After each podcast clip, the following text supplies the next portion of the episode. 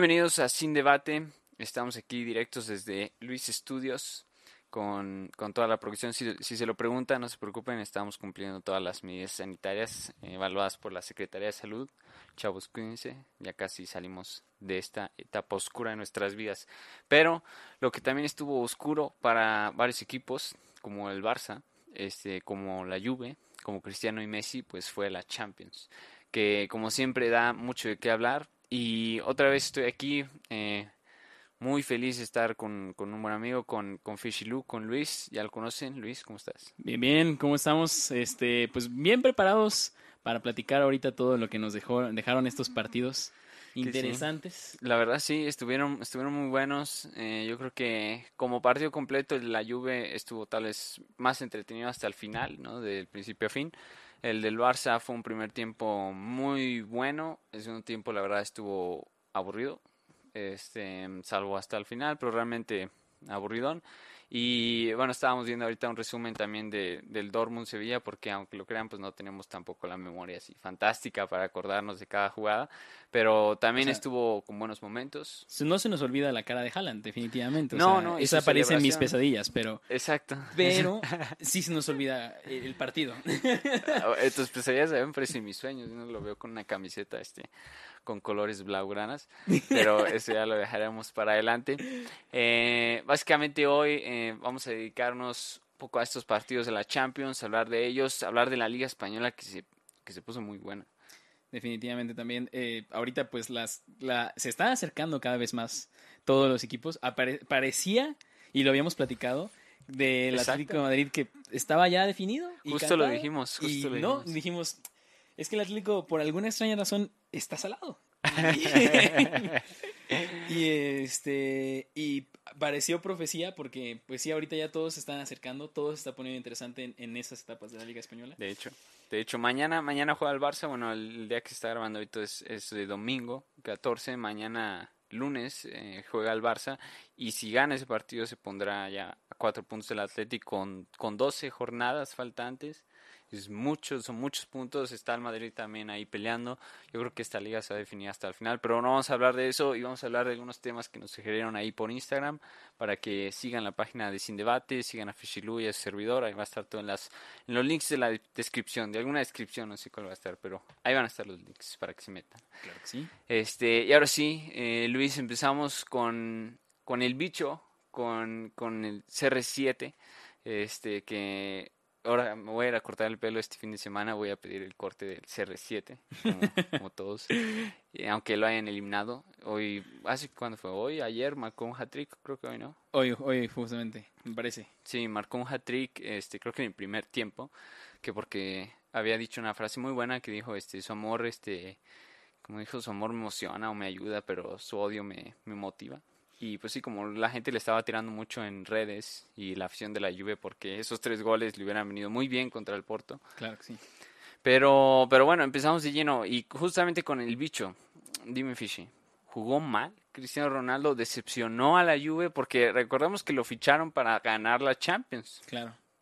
Pues yo la verdad pienso que la Juventus era un equipo que estaba en transición en el momento en el que llega Cristiano y aún sigue en esa etapa no sí. ha podido realmente salir, deslindarse de todo esto, de toda esta situación. Eh, intentaron integrar el sistema de Mauricio Sarri, no les funcionó absolutamente nada. Ahora tenemos a Andrea Pirlo y sigue sin funcionar del todo. No estoy seguro, la verdad es que si sea culpa de Andrea Pirlo. Podría parecer por el desempeño en general de toda la temporada, porque podemos culpárselo al nivel individual cuando es uno, uno o dos partidos, pero cuando ya es toda una temporada, sí. que ha sido la verdad deplorable para, para la Juventus, ya podemos este, echárselo a, a, los hombros del director técnico. Ahora, específicamente hablando de ese partido, Juventus contra Puerto, la verdad es que de lo que yo vi del partido, eh, Cristiano no estaba en ese nivel espectacular de echarse el equipo a hombros como lo hemos, hecho, hemos visto. Yo recuerdo con el Madrid. Yo recuerdo muy bien con el Madrid, pero aún más recuerdo con la selección portuguesa este, en esa Eurocopa. Uf, que, ah, sí. que, ganó Portugal. La verdad es que Cristiano estaba on fire esa, en esa. La en ganó como técnico en la final. La ganó como técnico, de hecho, y estuvo, estuvo muy buena. Y la verdad es que sí, es, es toda esa Eurocopa. Cristiano sí se cargó el equipo a hombros. Ya no está Sí. en ese nivel, definitivamente. Pero eso no es una excusa para que la Juventus no pueda dar el No. nivel que debe tener. La verdad es que si hablamos de los equipos grandes que no pasaron en esta etapa, el Juventus fue el único que no pasó contra un equipo Que mediano. sí podía pasar, así que tiene menos excusas, yo Eh, creo. sí, exactamente.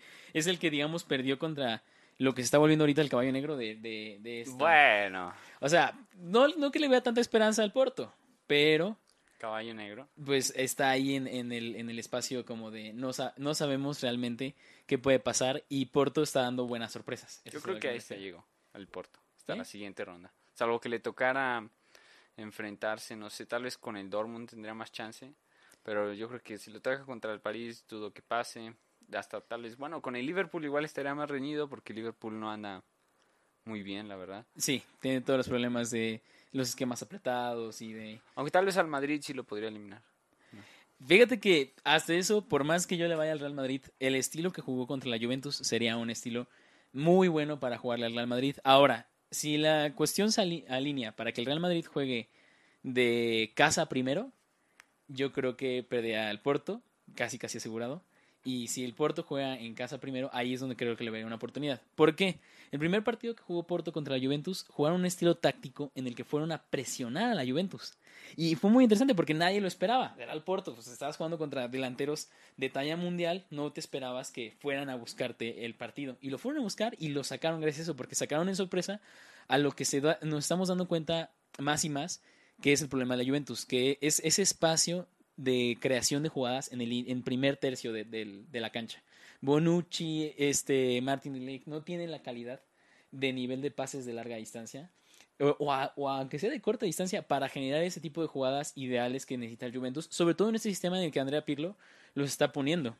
Este, aún en este partido que fue eh, segundo eh, de Juventus contra Porto, ahora Porto se, se echó para atrás, ya tenía el partido anterior ganado, ya tenía la ventaja, se echó para atrás y les funcionó también por el hecho de que la calidad que iba a tener Bonucci para poder jugar desde atrás, sobre todo porque él le tocó hacer muchísimas jugadas de largo, este, no era la suficiente para que jugadores como Cristiano, este, como Morata, porque son jugadores que son muy veloces y que pueden definir en poco espacio. Bueno, porque Cristiano yo creo ya es veloz este a corta distancia. Claro, claro. Pero bueno, al final de cuentas hablando como de eh, un espacio pequeño que buscar para poder eh, nada más darle un balón y que tire, es, es como lo que estaban intentando y lo que no pudieron lograr gracias a que faltaba esa calidad.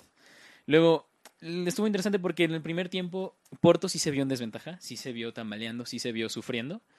Y hizo un cambio táctico el equipo y empezaron a trabajar una línea de seis defensas. O sea, estacionaron el, el camión hasta dentro, hasta dentro de la cocina y la verdad es que les funcionó. Porque entonces cuadrados sus corridas este, que estaba haciendo para poder sobrecargar ese lado y pasar a ese lateral ya no estaban funcionando, ya no estaban sirviendo de nada. Y entonces eso que estaba haciendo Cristiano muy bien hecho de jalar a, cierta, a ciertas marcas A y, marca. y sobre todo eh, este, facilitar a jugadores como hemos visto que ahorita ha tenido mucho, mucho estrellato, Chiesa, eh, este, y, y también hemos visto que pues la, el link entre Morata y Cristiano crece más, pero porque obviamente la- el peso que tiene específico Cristiano hace que Morata pueda hacer algo, porque Morata, la verdad es que no, no es que me caiga mal el jugador, pero es el chicharo español. ¿No has, la visto, verdad. ¿no has visto esos videos este, que salen en TikTok así que dicen Álvaro Morata y nada más sale fallándola, volándola Uf, frente del portero? Claro, él, él es el Mustafi de la delantera. Él es el Mustafi de la delantera. Ok. Eh, eh, es, es, es como un nuevo Higuaín, ¿no? Ah, bueno. No, tampoco. aunque sea, sí se desmarca. Aunque sea, sí se desmarca. No, igual. Que de hecho, yo me acuerdo muy bien de que cuando entra Mauricio Sarri y me ponen a Higuaín al lado de Cristiano, yo dije, ¿por qué? Teniendo tan buenas opciones. ¿Por qué? hubieran fichado a Guiñac, O sea, les hubiera dado más. o sea, sí, está bien, yo, yo lo fiché en Fútbol Manager al Real Madrid. No, pero en serio, bien. ¿quién preferirías tener tú? ¿A Guiñac o a Higuaín? Considerando las últimas performances en los que lo he visto en los últimos partidos, definitivamente preferiría a Guiñac. Definitivamente. Porque al menos sé que se desmarcaría y le pegaría. Y sabes que como que tiene más este de aparecer en un momento clave. Claro. Higuaín ha tenido las oportunidades. y no, este, al contrario, les pesan más. mundial. Aunque sea fácil, si es el momento clave, clave le pesa más. Yo siempre he pensado que de pecho frío es más pecho frío que Higuaín que Messi. Sí, es que, bueno, a mí esa expresión pecho frío nunca me ha gustado. Me gusta más eh, cómo llaman los gringos en, en el básquetbol o en, ah, creo que en el americano también, o en el béisbol, que es el clutch, el clutch performance, que es algo que las estadísticas no, No creen, que, o sea, todos los nerds que dicen, ah, es que son los números y los números van a ser iguales este, en cualquier partido, en cualquier situación, no, o sea, sí pesa si estás jugando una final de Champions, una final del Mundial, así estás jugando un partido de liga normal, sí pesa, y cualquiera que ha hecho un deporte en conjunto, una competición, lo sabe, no es lo mismo jugar un partido X a jugar, no, o sea, juegas diferente. Claro. Hay jugadores que juegan mejor y hay jugadores que pues no. Pues tan solo ahorita, hablando de esas estadísticas y Juventus y de Porto, tenía más eh, eh, eh, expectativa de goles, más XG en, en estadística Juventus, y que eso, Sí. eso significa que sí jugaron un mejor partido que Porto. Pero luego vemos este golazo que mete de tiro libre Sí. abajo de la barrera, que nadie esperaba. o ¿Qué sea, puedes hacer contra eso? La verdad. O sea, se, se quejó Chesney y la verdad se quedó como que, pues, pues, ¿qué? Es que no te lo esperas. Luego unos dicen, bueno, Cristiano se metió nada más a mover la pierna. O sea, él Cualquier saltó, cosa cuenta. él saltó de espaldas. O sea, es- eso no está mal necesariamente. Muchos, muchas personas saltan. Aparte, pues tiene que cuidar su rostro, ¿no? De que le da un pelotazo. eh, Es, es una parte del negocio. Tiene que. tiene que Exacto, no sé cuánto dinero entra a la Juventus por la imagen de Cristiano. De hecho, sí, bastantísimo. Y Dicen que, por ejemplo, la Jeep este, vendió más camionetas gracias a, ya ves que es el patrocinador de la playera de Juventus, Yes. y que por eso el Manchester United ahorita que, que anda ahí buscándolo fichar, eh, Chevrolet, Chevrolet le daría un boost económico Uf. porque te da, yo creo que lo que mete dinero es lo mismo, mismo caso de Messi. Dice mucho que salen muy caros, la masa salarial, pero los clubes lo aceptan porque el dinero que reciben de esos dos es mucho más que el que te cuesta. No, sí, definitivamente. Estaría interesante seguir tocando este tema ahorita que pasemos al, al, al partido de PSG contra Barcelona. Sí, sí. Este, nada más ahí te recomendaría ver, no sé si ya lo has visto, pero yo chequé los primeros dos capítulos del especial este de, de ESPN de los Galácticos. Y más o menos algo así tocan de que pues sí juntaron hasta a Beckham, a todos estos datos que Claro. costaban un chorro, pero explicaban es que le salió barato a Florentino porque lo que sacó en lana con la imagen de David cañón. Beckham tan solo. Estuvo exagerado. Pero bueno, sí, ya no estamos regresando mucho en las décadas. Este, pasó la Juve, muchos dicen que pues realmente el Porto la verdad fue una una ¿cómo se llama? Pues una gran hazaña porque le ganó a la Juve en su casa y le ganó Menos con el árbitro. Sí. Le ganó con el árbitro Sí. la roja, este pues unos podrían decir que sí roja, yo creo que sí roja. Yo sí, o sea, sí pensaba que era una falta, no era expulsión directa. Pues sí. Este, y, O sea- y el gol, lo más controversial para mí, lo más controversial fue el gol de Cristiano. Bueno, no fue de Cristiano, perdón, este Cristiano dejó la asistencia, sale con fuera de lugar, eh, nadie lo nota y retrasa el balón y entonces ya es el golazo. Pero es ahí entonces donde te preguntas sobre el VAR, ¿no? Las inconsistencias. Claramente ahí está la repetición de que están fuera de lugar Cristiano. Claro. Todo el mundo lo vio. ¿Y por qué no lo chicó? ¿Por qué no lo cambió? No lo sé. Y la verdad es que ahí siempre retomamos como entonces, si la política del VAR, la problemática que tiene es en sí el funcionamiento del VAR y el que no analizan bien las jugadas, o realmente el hecho de que el VAR le puede notificar al árbitro y el árbitro al final de cuentas es el que toma la decisión si sí ir a checar el VAR o no checar el VAR, dependiendo de la relevancia que él vea en la jugada. Sí. Es, yo, yo siempre he pensado, sería mejor establecer un sistema de, de challenges, como lo hacen en Exacto, tenis. eso es, la- eso es lo que yo también le comentaba el otro día a unos amigos de que deberían ser, no sé, cada equipo va a tener tres oportunidades de retar al bar, tienen su, su cuarto cada equipo para ver la repetición y si sabes que este de Cristiano sí pide que la revisen y ya si eso no es o no la cambian, ya te gastaste una oportunidad de recurrir al bar y así mantienes el, el flujo del, del partido, que es lo que todo el mundo también se queja de que le están quitando la emoción al fútbol o de que gritas un gol Muchas y luego te la anulan y todo eso. Y pues si ya nada más son tres, tal vez igual dos sería lo mejor, porque realmente cuántas jugadas controversiales en un partido hay, salvo que sea el del Barça PSG del 2017, no deben ser muchas. Entonces, por, lo, por lo general solo O eso, un Barça-Chelsea- penal. Barça-Chelsea o- 2011. Ah, bueno. O Barça, nada, sí. Debo reconocer, confesional Barça, que sí, la verdad. En, en, en particular la del, la del París, esa remontada no se daría hoy con el VAR. el penal de Suárez no es penal y varias jugadas ahí. Y la del Chelsea también, o sea, mínimo el Chelsea gana el partido 2-1. Mínimo, salvo. Pero, pero todo el mundo recuerda ese partido más por el golazo de Iniesta ahí. Al menos yo lo recuerdo. Y, y luego la final de Cristiano Messi. Sí, donde no sé por qué la gente quiere ver otra final Cristiano Messi si Messi ya le ganó a Cristiano. Pero bueno, la gente no tiene memoria muy grande. Este, hablando de Messi, eh, la verdad es que bueno, yo creo que para cerrar con el tema de la Juve Porto, pues sí decepciona a la Juve porque pues ha sido como estábamos platicando, no acuerdo si ahorita antes de grabar, que la Juve en sí ha decepcionado toda la temporada. Toda o sea, temporada. no está peleando realmente por la liga italiana por primera vez en muchos años. Yo no recuerdo la última vez. No, pues siempre eran el equipo invencible de la liga italiana. Sí. En sus momentos más competitivos de la liga italiana, obviamente había quienes les, les hicieran el, el- la rivalidad, el- el- la competencia, pero Sí. había tenido una, un dominio en esta última década casi, casi irrevocable. Pero es que despertaron los gigantes de Milán. También, o sea, sí, la verdad es que sí. El, el- AC Milan y el, Inter se ven muy, muy interesantes. Zlatan con 50 años. Sigue metiendo goles. Tiene 38, me parece, ¿no? 38, 39. América, si estás escuchando esto, todavía tienes tiempo. Yo creo que si en América este hipoteca cualquier cosa que tengan que hacer, este el renta el, el Azteca puede comprar a Zlatan. a otro equipo aparte del Cruz Azul. Compras Latan, vende a todos los muertos que tenemos ahí y lo pones de nueve, es campeón indiscutible en América. Pero bueno, este, eso fue lo que pasó básicamente en la Juve Porto. La verdad es que el partido estuvo bueno porque se definió realmente hasta el final, semana de tiempos extra. Eh, metía gol el Porto, metía gol la Juve, queda en global 4-4. Eh, nada más que al final, pues obviamente les faltó, necesitaban no, todavía otro gol a Juventus por el tema del- de, la visita. Goles de visitante. Exacto. Eh, y yo, yo, yo honestamente creí que se iba a ir el juego a penales, que hubiera estado padre. La verdad, yo creo que cuando son esos partidos prefieres que cierren también en penales. Sí, ya, cuando ya los dos equipos dieron todo, pues ya que se decida más sin decir, ah, realmente ganó este equipo.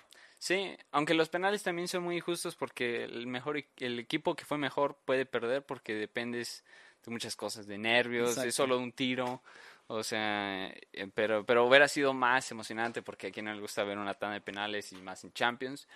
Pero bueno, peló la Juve, pasa el Porto, mm, veremos hasta dónde llega. Tú decías que podía ser tu caballo negro, ¿lo dices ahora? Yo creo que sí. El Sevilla no lo veo más adelante y el Puerto sí. Bueno. Si, si, tiene, si tiene suerte, el Puerto le toca a Dortmund, sí podría verlo avanzando todavía más. No, no. Además, en Tecatito. Yo en- no creo. en- Tecatito en, en semifinal de Champions. Eh, Sí, claro, como tuvo mucha participación en este Uf, partido. definitivamente. Pero aún así, o sea, aunque esté ahí en la banca Pasa, o pasa. lesionado, ahí está.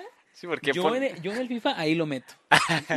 pones los resúmenes de ESPN, Deportes de México, y ponen este eh, Porto, Juve, Tecatito y el Porto eliminan a la Juventus. sí, y claro. dices, wow, él habrá metido tres goles. Y el me abres el video y Tecatito por ningún No lado. salió ni la banca, creo, no hubo toma.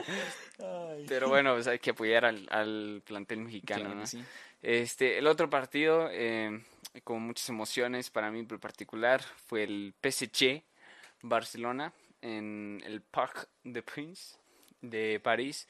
Eh, empatan 1 a 1, avanza el París, yo creo que 1% de la población del fútbol pensaba que el Barça podía remontar. No es el mismo, yo, yo era parte de ese 1%, pero no es, no es el mismo Barça que remontó ese 6 a 1, no está Neymar, no está Suárez y el París es otro equipo, es un equipo con más carácter, yo creo que Pochettino sí sabe manejar un poco más los tiempos porque retrasó más al París, no los hizo que no se volvieran locos, tenían el balón en el segundo tiempo, salvo que la verdad es que el primer tiempo, digámoslo en serio, si alguien distinto de Dembélé hubiera jugado, el Barça podría ahorita estar este adentro. Y es justamente lo que mencionábamos del factor clutch en los partidos. Exacto. O sea, Fraudele. eh, llegó un punto en el que la expectativa de goles o los goles esperados para el Barcelona estaba más del doble que del PSG en esos momentos en los que Dembélé tuvo las oportunidades. O sea que realmente, así que la remontada, tal vez no, pero al menos dos goles que pudo haber metido el de Dembélé estaban. Tuvieron nueve tiros a puerta. O sea, Sí. claros. Sí, entre los tres palos. Y Dembélé, yo creo de esos nueve tuvo cuatro. Y hubo varios, hubo, hubo uno que sí, o sea, no le digo que no porque venía cerrando el defensa, pero tuvo varios que era, él, él es derecho, creo que si no me equivoco, entonces iba por la banda izquierda y era nada más ponerla al otro lado, pero con algo de fuerza, o cruzarla al, al segundo palo o arriba, como sea. Pero, este, pues no. Nada más tirarla donde no estuviera el portero y casi, casi era gol. Ajá, porque en todas las jugadas las tiró a donde estaba el portero y despacito. Definitivamente. Yo nunca me olvidaré del momento en que fue- Usman Dembélé fue fichado y lo presentaron en el estadio del Camp Nou y empezó a intentar dominar el balón Ah, y, sí. y no podía, no podía dominar el balón. No. Eh, es- o sea, para los lo que lleguen a escuchar, búsquenlo en YouTube, busquen presentación de Usman Dembélé Camp Sí. Se van a dar una muy buena divertida. Obviamente no están las redes del Barça, el Barça pues obviamente no iba a subir eso. pero sí está Pero sí lo van a encontrar de que en ESPN o Fox Sports. Sí, y- ahí va a salir de. Dembélé. Hace, yo creo, hace las mismas dominadas que nosotros hacíamos en Evelyn. Dos, dos toques y luego ya se le iba al balón y iba corriendo por él y regresaba. O sea, y yo siento que se veía como entrenamiento de, de fútbol de primaria. Ajá, como niños cuando están Ajá, aprendiendo sí, a dominar y que todo el mundo la está volando por todos lados. Así se. Y ahorita se reflejó esa calidad de control en. uy, en control. en este.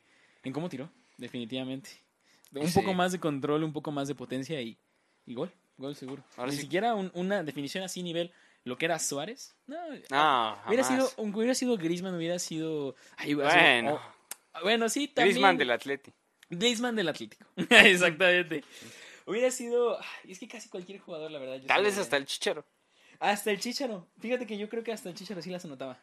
Yo creo que sí. Yo creo que sí. Porque, o sea, Porque pues el rol de Chicharo siempre fue eso, poacher, o sea, él era el cazagoles. Nada más estaba listo para en, un en el momento exacto meter un pequeño sprint y tirar y gol. Tú, ah, ¿Te acuerdas cuando se dio una... Yo creo que he sido el único jugador que he visto en la historia que se ha dado una asistencia a sí mismo. Deberían, deberían realmente investigar ese tema.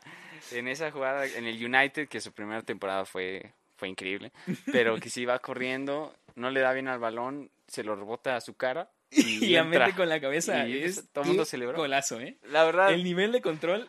o sea, es el gol de chilena y Cristiano, Champions, y luego es el del Chichero. El chicharito en el que se da un balonazo a la cara y mete gol. Cristiano y Messi nunca se han asistido a sí mismos. nunca. Pero, eh, bueno, este, ya no ¿Cuántas veces ha salido en un comercial de, de Coca-Cola diciendo ¿y por qué no? Messi Exacto. Cristiano, ¿Y por qué Cero. no Chicharo, no? una. Entonces ya, Chicharo es mejor. bueno, entonces, regresando otra vez como a- al correcto del tema. Aquí en este partido creo que también vemos como este cambio de época. Este cambio como de la jerarquía que habíamos estado manejando en los últimos 10 años, de cuáles eran los, los grandes equipos del mundo, Bueno, empiezan a, a, a no desaparecer, no, no, no, definitivamente no, pero empiezan a ser alcanzados.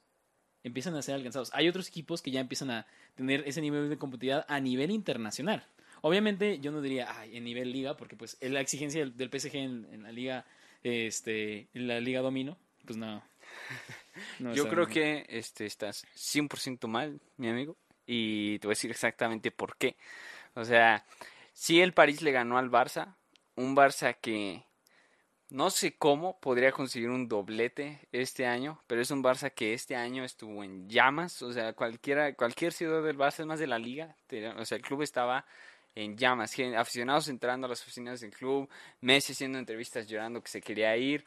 Este, Griezmann no dando ni una, Dembélé que se lesiona y regresa, Piqué también, el equipo completamente diezmado. Y el Madrid, que bueno, es que estamos hablando de jerarquías, es el Barça, el Madrid, el Bayern, el Liverpool La Juve. y la Juve. Este, la Juve, la Juve es un caso de que ya sus jugadores están viejos. Pirlo realmente nunca tuvo la oportunidad de entrar con un nuevo sistema. O sea, está agarrando lo mismo de ahí. El Madrid ya está viejo, no tiene estrellas, este, al menos no al nivel que tenía cuando ganó el tricampeonato y Champions. Y el Bayern es el actual campeón. El Liverpool está decepcionando también, pero en la Premier también, no solo en la Champions. Yo creo que simplemente son equipos que están teniendo esas temporadas, o sea, malas, de esas temporadas que se Sí, tienen que bache, regenerar y que van a regresar. O sea, tú y yo sabemos que el Madrid, el Barça, el Liverpool van a regresar. Esta es la oportunidad de que equipos como el París, que ya llegaron a una final, ganen por una vez en su historia algo importante, porque cuando regrese el Barça y cuando regrese el Madrid, la camiseta pesa mucho, aunque la gente no lo diga. Yo creo que la camiseta pesa. La del Madrid en Champions pesa, y tú lo sabes. O sea, yo, ese tricampeonato que ganaron, la verdad es que el tiene. Madrid yo no sé ni cómo jugaba. Ujú. Jugaba a ganar, Ajá. jugaba con la camiseta y fue tres veces campeón ¿Por qué? Porque el Bernabéu pesa cuando hay gente, porque los fantasmas, porque todo este, esto que hay en todos los deportes pesa. Entonces yo creo que no es un cambio de jerarquías, más bien es un momento que deben de aprovechar los equipos que no tienen esa jerarquía, que quieren ser, porque el París claramente quiere ser potencia en Europa, pero nadie lo va a tomar en serio si no gana la Champions, igual el City. Entonces yo creo que este es el año para que si el Bayern no se interponga, sea algo así, y el sorteo sea una final París City y haya un nuevo campeón. Claro, claro. Eh, yo aún así siento que hay cierto nivel de competitividad de equipos que están retomando, como AC Milan, como el Inter, equipos que apenas están llegando, como PSG, este, y de equipos que pues siempre han estado ahí en la competitividad, pero siempre se ven enfrentados, como tú dices, con el problema de la camiseta. Yo ahí, ahí la cuestión es que no creo que el nivel de inversión que PSG eh, ha, ha tenido nada más sea para ganar una Champions. Yo creo que sí. La liga la ganan siempre. La Coupe de France también. También, pero no creo que sea para ganar solamente una Champions porque pues ellos tienen el récord ahorita de, de, este, de la transacción más cara de la historia. Y entonces a ese nivel de, de, de gasto que está haciendo el equipo, la verdad es que sería extraño para mí que como un equipo, como una dirección de equipo no sean más ambiciosos. Pero, ¿qué más ambición puedes tener que ganar Champions? ¿Qué más pueden jugar? Champions. O sea, sí, pero para ganar más tienes que ganar una. Eso sí, obviamente. O sea, pero yo lo que decía es que no solo una. O sea, ah, tú te refieres a que están, digamos, creando, como en otros deportes, una dinastía para ganar dos, tres, cuatro, cinco años. Eh, tener tener bastante regreso. Al menos, o sea, si no ganan en esta ocasión, sí los veo llegando a la final, o si no, al, que sea el siguiente año también llegando a la final. Sí. Pues mira, yo creo que vamos a saber muy mucho de la dirección del París, este, con el caso de Mbappé. Si lo renuevan y lo retienen a lo que cueste, entonces yo creo que sí esa es la dirección que toman. Pero si lo venden al Madrid, yo creo que simplemente estarán, pues tendremos un equipo bueno cada año. Si no ganamos la Champions, pues con que estemos en los playoffs. Que, que yo no creo que lo, que lo compre Florentino. No creo que es lo que esté buscando. O sea, sí le interesaba hace un año y medio, eh, ahorita está con el sistema de agarrar jóvenes, esos jóvenes construirlos, irlos creciendo. Tal vez sí agarrar a Haaland, tal vez sí, pero no vería... Es que Mbappé está en otro nivel todavía más de Mbappé es, es superestrella en todos los sentidos. O sea, la, la imagen que le crean en el París es nivel de quererse animar, Cristiano. Por una razón, Jordan está asociada con, con PSG. Exacto. Porque Jordan se asocia con las estrellas. Y Neymar en su momento, hace un año y medio lo era. Ahorita, este, desde ese año y medio, Mbappé es el que ha agarrado ese, ese tutelaje, digamos, de, de ser no solamente el que él el que pone el peso en el partido, sino también en el aspecto comercial, el que impone la tendencia, el que impone el, el lo que vende, la verdad. O sea, yo honestamente sí veo en el nuevo Bernabéu este el nada más o sea, el equipo no va a tener ni pies ni cabeza porque van a mantenerlo así más o menos como está. Claro. Pero sí veo al 7 de Mbappé ahí posando con su playerita en el nuevo estadio Santiago Bernabéu. Mira, a mí me encantaría, madridista, pero no, no, no lo veo tan factible. Ya, hombre, no te niegues, sueñalo, va a pasar, va a pasar. o sea, me gustaría, pero no, no lo creo tan factible. Pero bueno, ahora regresando como lo aspecto táctico específicamente del partido.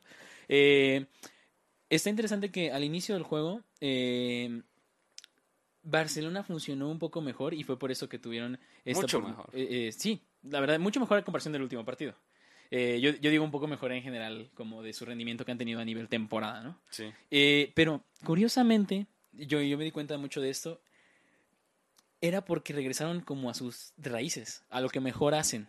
Y era haciéndole corridas que le este, sobrecargaban la lateral izquierda del PSG para que por fin Messi otra vez quedara como ese hombre libre, porque cometieron el error de realmente pensar que este Messi era un falso 9 típico. Y Messi no es un falso 9 típico, es un extremo que es un falso 9 y tiene que ser un extremo para funcionar bien porque necesita que estén en ese espacio donde él, él mejor puede analizar sus jugadas, su, su, ritmo, y por eso termina quedando en esta posición donde queda completamente libre.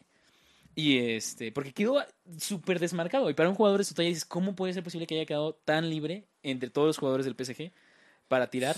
Y obviamente la definición, pues ya sabemos, es la calidad exagerada que puede tener Messi. Fue un golazo. el- La verdad, sí, ¿eh? yo creo que de estos partidos eh, ese fue... Podría estar entre El- los el de mejor nominados al- a los Puskas. Bueno, por siempre hay, siempre hay golazos más adelante. Pero tal vez en Pero los top sí, 5, sí, top sí. 3. Sí, sí, podría estar dentro de los tops. La verdad es que sí fue un golazo. Y, y entonces ahí yo pienso, bueno, Ronald Koeman parece que mejoró. La verdad Pero- sí, porque, o sea, Kuman ya había dirigido ciertos equipos, bueno, creo que el Sevilla, Claro. y por lo general estos equipos este, no han tenido mucho éxito en, en realmente, salvo creo que en Holanda, este, creo que en el PSV, o sea, sí ha tenido equipos campeones, pero nunca ha sido como el gran técnico, o sea, yo Sí, creo que, pero yo creo que para el Barça, en el momento en el que estaba, en un momento sin cabeza en el club, con el vestidor hecho pedazos.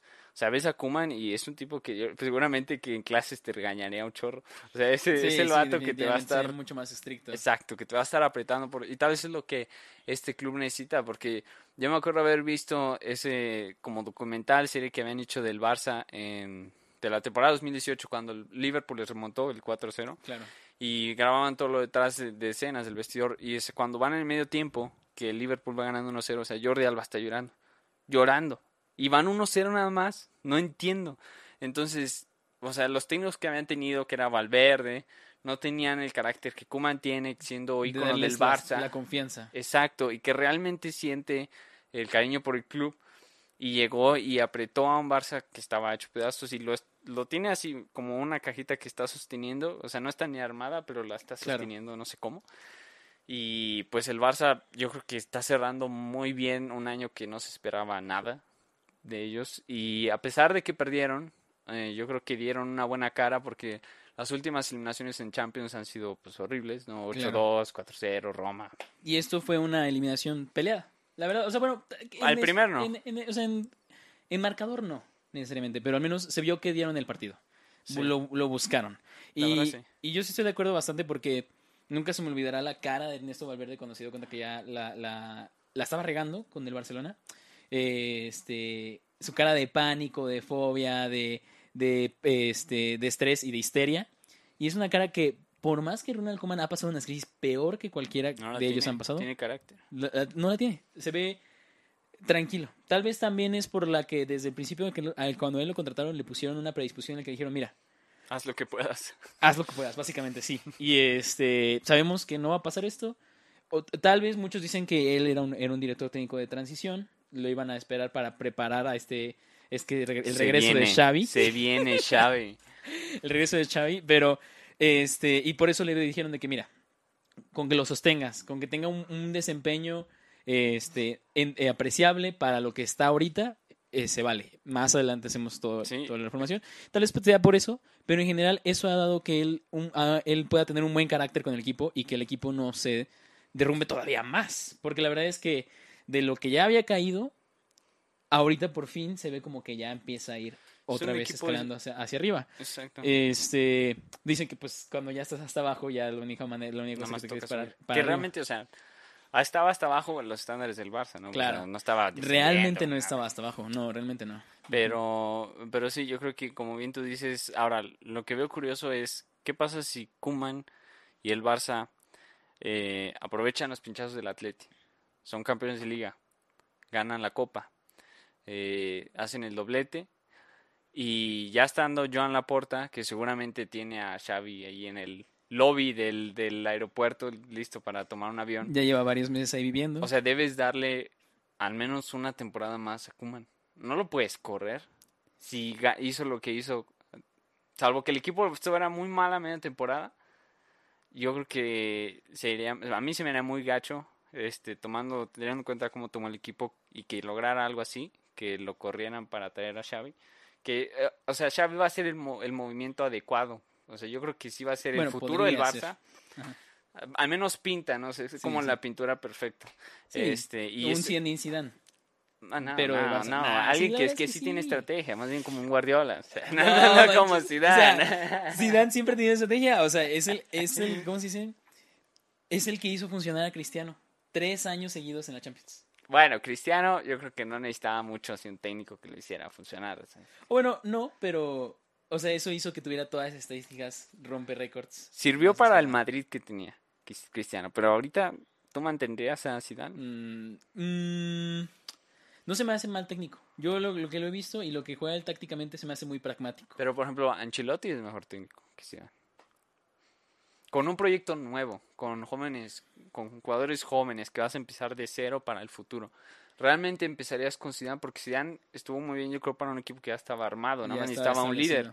Pero yo creo que alguien más, a este, tal vez, no, no, Morillo no olviden. Pues tal vez como Ancelotti. Yo la verdad es que yo siempre le he tenido un, es- este, eh, una admiración a Zidane a- en su nivel de inteligencia futbolística. Yo siempre que he sentido que como director técnico no se le ha dado el crédito eh, en inteligencia futbolística que él ha tenido. O sea, ganó una final contra el Liverpool, este, un Liverpool que ya estaba casi en Gracias su a, máximo. gracias al Can, al portero de Liverpool. Ah, bueno, sí, nadie, no olvidaremos para nada, pero eso también es técnico. Porque- Ay, sí, no, eso sí, porque que- él va y les da la, instru- la instrucción de, mira, ya ves que no, sabemos que él no tiene una muy buena eh, eh, estadística en este aspecto, vamos y lo- tiren desde afuera. Exacto. Y va y lo aplicó y lo utiliza. Tal vez su, su, ¿cómo se llama? Su dirección y su manera de hacer la dirección técnica no sea una tan enfocada al nivel este, de filosofía táctica. No, no, no. Sino más bien sea un nivel de vamos a ganarle a este equipo que tenemos adelante. y le vamos sí. a ganar específicamente explotando sus debilidades. Porque es lo que más hizo el Real Madrid durante esos tres años que ganó la Champions y es lo que más ha hecho el Real Madrid ahorita, que regresó Zidane, este, cuando ha podido tener buen éxito. Sí. O sea, en el, en el partido de Atalanta, que ya lo habíamos platicado la última vez, eso fue lo que pasó. Este, ya se dieron cuenta que no iban a poder entrar, entonces empezaron a bombardear desde afuera hasta que se dio el gol y se acabó el partido. Y así se cerró y ya no fue necesario hacer nada más. Bueno, quién sabe, porque todavía no está definido, porque quién sabe si vaya a pasar con el siguiente partido y todo Sí esto va a pasar. cancele. Pero bueno, regresando, Al regresando. Barça, Barça, Barça, PSG. Yo la verdad pienso que esta siguiente temporada, este, independientemente de lo que pase con Kuman y Xavi, eh, Barcelona sí debería dejar de ir a, eh, este, a, a grandes figuras, pero no a Messi. No. No a Messi. Es que, y era lo que estábamos platicando, eso sí lo estábamos platicando antes, antes de empezar a grabar, que hay jugadores que tienen un peso de marketing tan grande que son necesarios para mantener el esquema. Sí. Y si Messi desapareciera, si algo yo admito como madridista es que ahorita el Real Madrid carece, es eso. Eh, no, Un ícono. un ícono. No, no tiene íconos. Yo, yo veo el equipo y digo, todos son jugadores que yo los seleccionaría para su selección específica. en- en Bueno, que- tienen a Ramos. Sí, pero Ramos nunca ha sido el más carismático. O sea, me cae súper bien a mí. Y, A mí me cae muy mal. a mí me cae súper bien. Se me hace súper chido jugador. Este, pero exactamente, a ti te cae súper mal. Y eso es... Eso una- es lo que quieres de un ícono. Mm, Que a tu rival, o sea, le caiga muy mal, mal. porque, o sea, me cae mal por lo que ha hecho en el campo, ¿no? Claro. Ah, aparte que es un marrano, ¿no? Rompen, rompiendo brazos a Salah y esas cosas. Pero, por ejemplo, cuando Cristiano estaba en el Madrid, a pesar de que ahorita yo siempre he mirado a Cristiano, o sea, te cae mal porque es el ícono del otro equipo, ¿me Mm, claro, es como, mm, me cae mal porque es muy bueno. Pero lo respeto. Claro, claro. Sí, yo Sergio Ramos sí pienso que es de los que sigue teniendo ese nivel, pero sí se siente que falta, porque pues en la delantera Pues sí, es ves defensa. y es como que mm, ves la media y ya Modric ya va a salida, Kroos va de salida. Y en el Barcelona podría pasar lo mismo si se hacen de Messi, porque sí en la defensa, por más que le, le- digamos que Piqué es un, un jugador que ya su de, de- este performance defensivo no está al nivel que debería de estar, sigue teniendo esa, ese carácter de ícono del equipo y sigue vendiendo y sigue teniendo ese, ese aspecto de marketing. Sí. Y este, y, y entonces por el aspecto de la defensa lo tienen, y en el aspecto de la ofensiva, el que lo es, es Messi. O sea, Barcelona sin Messi es como, Es de, o sea, de Impensable, todo el equipo, porque Messi ha, ha cambiado su, su estilo de juego en el sentido de que pues ya no es el chavito que corre. Y siempre lo habían dicho, no acuerdo, creo que, creo que Guardiola, o sea, Messi es un, es un tipo que en un futuro puede jugar un rol como el de Iniesta o Xavi, puede jugar desde el medio campo, porque así como es líder en goles, es líder en asistencias, es líder en pases, exacto. tiene una visión de campo muy buena que no tiene que ser el 9 ni el volante, No. y ya no va a tener las piernas para hacer eso, entonces yo creo al final va a terminar siendo un tipo medio ofensivo, Claro. líbero ahí, haz lo que Sí, quieras. algo, eh, lo habíamos platicado también antes de empezar el- la grabación, un jugador que este, lo metes a- en, cierto espacio, en cierto tiempo del partido para que dé un poco más de creatividad, un poco más de fluidez, con su buena mentalidad y su buena visión y técnica, pero ya no tanto por su agilidad, ni su velocidad, ni tanto. Sí. Pensemos en un Iniesta cuando ya estaba terminando en el Barcelona. Iniesta todavía tenía piernas, pero Sí. bueno, ese fue un problema de la dirección. Pero Iniesta Claro. todavía podía Todavía terminar. tenía tiene piernas, la verdad es que sí. Y estaba justamente entrando en esa etapa en la que justamente ahorita está empezando a entrar este Messi. Sí, sí es lo que me- Messi ha sido la verdad bastante longevo, así ha tenido este, eh, ¿cómo se llama? Eh, pues ahora sí que lesiones, aunque no tan, No, no tan, no tan dramáticas y sí se ha cuidado bien su cuerpo como Cristiano. Yo creo que tienes que llegar a ese nivel también cuidando mucho tu cuerpo, pero, pero bueno, sí regresando Y- un poco a la eliminatoria, ¿qué pasó? De hecho, justamente pensando eso, es justamente algo que no vemos en Neymar. Exacto. La longevidad de Cristiano y de Messi no se ve en Neymar.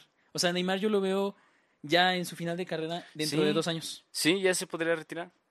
No dura una temporada sin que se lesione alrededor del cumpleaños de su hermana.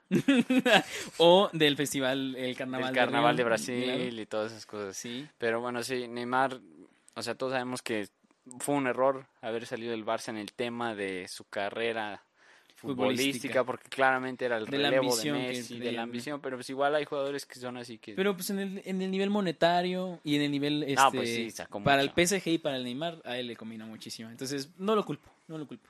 Hay jugadores Yo que sí. juegan más por el, por el aspecto táctico y hay jugadores que, pues, como diría Carlos Vela, no me gusta jugar fútbol, pero es mi trabajo. Ya sé, o sea, Carlos, Carlos Vela tiene mucho talento. pero Sí. bueno, vamos a meternos en Carlos Vela. Quieres ir a darle pamba y decirle, estás pendejo, amigo". O sea, la, la neta, la neta, porque el vato. ah, pero bueno, este, yo creo que el Barça tenía chance todavía al segundo tiempo. El problema es que yo creo que el penalti que falló Messi cayó, tumbó al equipo. Sí, Ya después. desmoralizó. Exacto, ya no, ya no tenían No, ya no. la ambición, porque ya era imposible, pero haberse ido 2-1 al medio tiempo hubiera sido perfecto, porque les faltaban dos goles, aunque hubiera metido gol el, el gol del París, eran, seguían, seguían siendo cuatro para mandarlo a la larga, y se van, se van a ir con la mitad del trabajo ya hecho, pero pues yo creo que es medio lo tiró mal, y medio sí lo paró bien Keylor, porque tampoco lo tiró así nefasto, No, no, pero lo no. adivinó. Tenía, tenía buena potencia, tal vez no la mejor colocación, pero sí estaba bastante colocado para donde lo paró de este Keylor. Exacto. Y definitivamente eso también me hace pensar en que eh, definitivamente eh, Real Madrid no debió haber vendido a Keylor. Ese Porque- es otro error. O sea, ahorita lo vimos en este partido. Keylor todavía tiene para... El clutch performance, como lo mencionamos, ese, esa habilidad de salir justo del aprieto en la situación importante, dar la, darla, sacar la casta, dicen en, en- en otra forma, en otra forma Exacto. este, la tiene.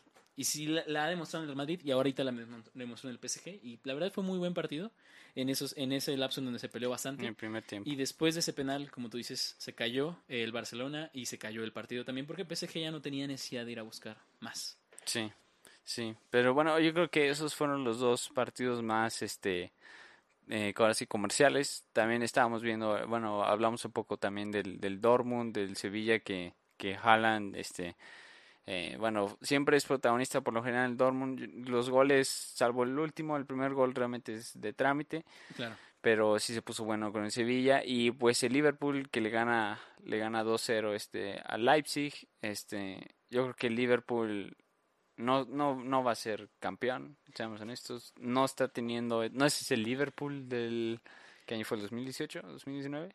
2018. No. Este, no es ese Liverpool y se ve en la Premier, o sea, tal vez Jürgen Klopp ya dio todo como el entrenador que necesitaba para un cierto momento el Liverpool o los jugadores, no sé. A mí nunca se me ha hecho un estudiante espectacular el de Salah, Mané, Firmino, aunque creo que sí es muy bueno, pero he visto tridentes mejores. Pues es que, mira, yo creo que Mohamed Salah y, Salah sí es muy bueno. y, y, y Mané, Individualmente. Sadio Mané, sí. Lo- definitivamente ellos dos se me hacen como unos jugadores que sí se llegan a echar el equipo. Firmino no es killer, no es Pero nueve. Firmino no es killer. Pero funciona el sistema en el que Klopp lo Sí. puso. Ahí sí. Ah, Y ahora, yo pienso que Klopp como técnico tiene mucha capacidad. Mucha, mucha capacidad. En los enfrentamientos en los que se ha visto en terreno igualado contra Manchester City, contra Pep Guardiola, que también es otro técnico que tiene una talla increíble, se dan un agarrón. Tácticamente hablando, los partidos terminan muchas veces 1-1, 0-0, justamente por lo mismo de que al nivel táctico no hay de dónde se pueda zafar el equipo. Recientemente perdió el, el Liverpool contra el Manchester City, pero tenían casi todo plantel lesionado de los principales, este Liverpool. Tuvo que jugar en estilo táctico que no era lo ideal para, para, los, para lo que realmente estaban manejando. Ahora, si Klopp se fuera a un equipo donde tuviera un poquito más de, de libertad en cuestión de, de, fixtures, de calendario, ¿no? Tuviera menos partidos, se pudiera concentrar más en, en seguir creando, seguir eh, este, eh, definiendo, eh, este, perfeccionando ese estilo táctico. Podría funcionar muy, muy bien. No, pues que se venga a la Liga Mexicana porque todas las ligas europeas tienen 20.000 competencias. O sea, sí, pero la verdad es que a él como descanso le podría venir bien un equipo este de por ejemplo de la Liga española. Podríamos verlo por ejemplo en un Atlético Madrid. Es un equipo que ya sabemos que juega Ándale. de presión alta, juega al contragolpe y juega defensivo. Y el Atlético claramente, a mi parecer, ya debería moverse del cholo. De Simeone.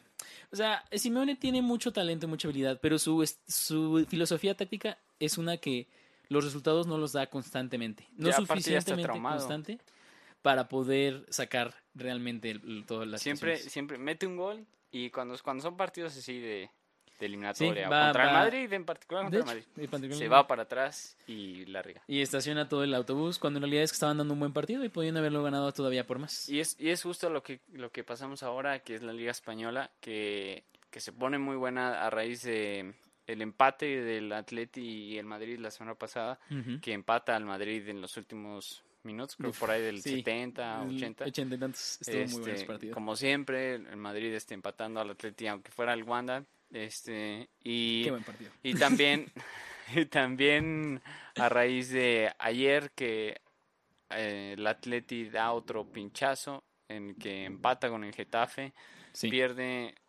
creo que me- tenía una estadística, ha perdido como 11 puntos en las últimas semanas, o sea, es brutal porque le llevaba una diferencia como de 12 puntos sin incluir veía. el partido menos que tenía Atlético.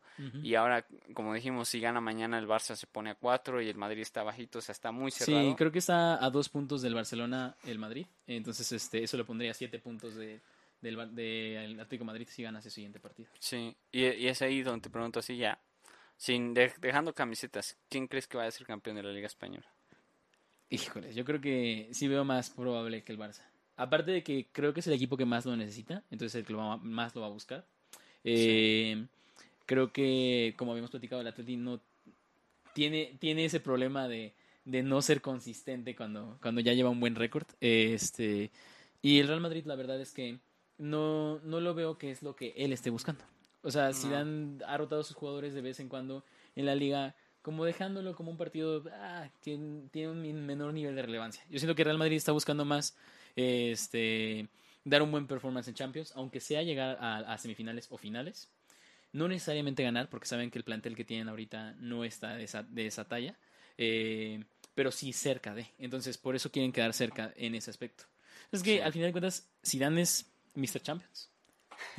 No, Mr. Champions es Cristiano. Bueno, sí, pero él es el Master El Champions. Mr. Podemos Champions de decir. Mr. Champions es CR7, Master Champions es Zidane. Así. Bueno, él lo tiene. Tiene estaban o no apodo para Sisu, de Master Champions. Este, y sí, fíjate que yo creo que antes del partido del Getafe te hubiera dicho que el, el Atleti sí era campeón, eh, porque honestamente veía imposible que, que perdieran la liga y con Luis Suárez que puede que él realmente sí tiene algo de mentalidad ganadora que le ha hecho mucho bien al Atlético. Sí. Eh, al Madrid yo creo que no lo veo tampoco con lo suficiente para ganarle a esos dos, pero creo que si el Barça llega a ser campeón sería porque le, le tiene que ganar los, los juegos directos, le tiene que ganar al Atleti, que todavía les queda uno, Sí. y le tiene que ganar al Madrid. Al Madrid. Y si, si, si empata uno de esos dos, yo no creo que sea campeón. Yo creo que tienen que ganar los dos y todavía esperar que el Atleti pierda otro punto, otro puntito nada más. Entonces yo creo que se va a definir la liga porque el de Atleti Barça ya es como en las últimas este tres, dos jornadas. Entonces yo creo que eh, se va a definir hasta el final. Sí. O sea, sí, hasta sí, el yo último partido. Ya ves que al va a final los españoles lo hacen muy bien, ponen todos los partidos a la misma hora Sí. en la última jornada. Entonces yo creo que va a estar muy bueno. Va a estar muy interesante. Vamos a estar viendo ahí todos los puntitos recontando y haciendo matemáticas. Porque... Sí, exacto, porque es ahí donde hay que sacar la calculadora y ver qué pasa. Y además nosotros que no estudiamos nada que ver con ingeniería, pues sí vamos a Es complicado. Es complicado. Luego nos dicen este dos pesos y te doy cincuenta y no sabemos qué está pasando. Exacto, que te regresa más dinero del que tú dices. ¿Cómo es esto? o te dan un chicle. y es como, ah, espera, el chicle.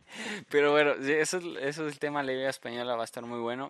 Y ah, para continuar el tema con, con, estos partidos, estos equipos españoles, el mercado de fichajes está a punto de abrirse, creo que el mercado de verano este se va a volver pues un poco loco.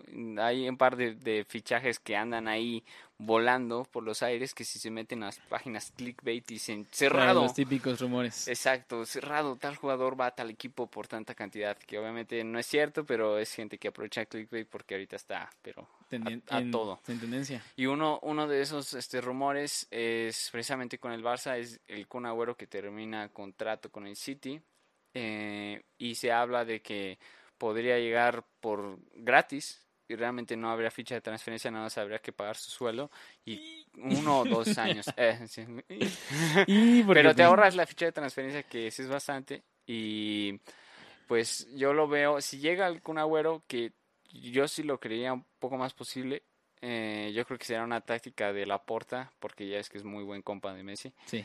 Y el Barça necesita desesperadamente un 9 porque tiene a grandísimo Fraudele, a Griezmann que no da una y a Martin Brightwhite, que Brightwhite Nazario, que debieron haber metido este contra el París y tal vez hubiera metido un gol. La verdad es que sí, hasta eso yo espero para estas alturas eh, preferiría a Brightwhite que los Yo también, yo también. Entonces, en ese sentido yo creo que sí lo vería posible. ¿Tú, tú qué opinas? Porque el, el Kun ya está viejo. Mira, tácticamente quedaría perfecto ya ha manejado el sistema de, de Pep Guardiola eh, Agüero, ya ha manejado el sistema de Pep Guardiola Messi. Entonces los dos ya tienen una formación táctica, mentalidad similar.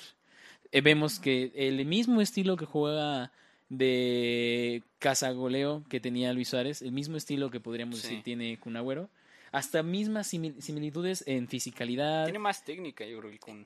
Kun Agüero es un poco más técnico, tiene un poquito más de velocidad, un poquito más de aceleración, un poquito más de dribbling.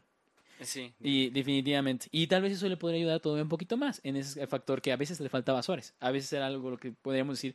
Si algo le llegaba a Agarraba rápido le tiraba. Agarraba rápido le tiraba y a veces no era la mejor opción hacer eso. Y entonces puede que eso fue, sería útil para, para Barcelona. Ahora, yo más bien la cuestión aquí es, ¿a quién tienen que sacar para que pueda llegar Agüero? Porque aunque no les cueste la transferencia, siguen siendo el equipo que más está gastando en salarios mundialmente.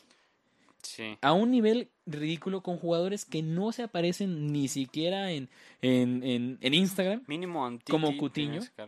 Sí, Cutiño. Yo no sé, neta se me olvidó que Cutiño todavía era jugador del Barcelona. De Barcelona, definitivamente. Yo, yo la verdad es que pienso, Cutiño, ¿por qué no, no... O sea, bueno, ahorita con el COVID nadie lo iba a comprar en invierno.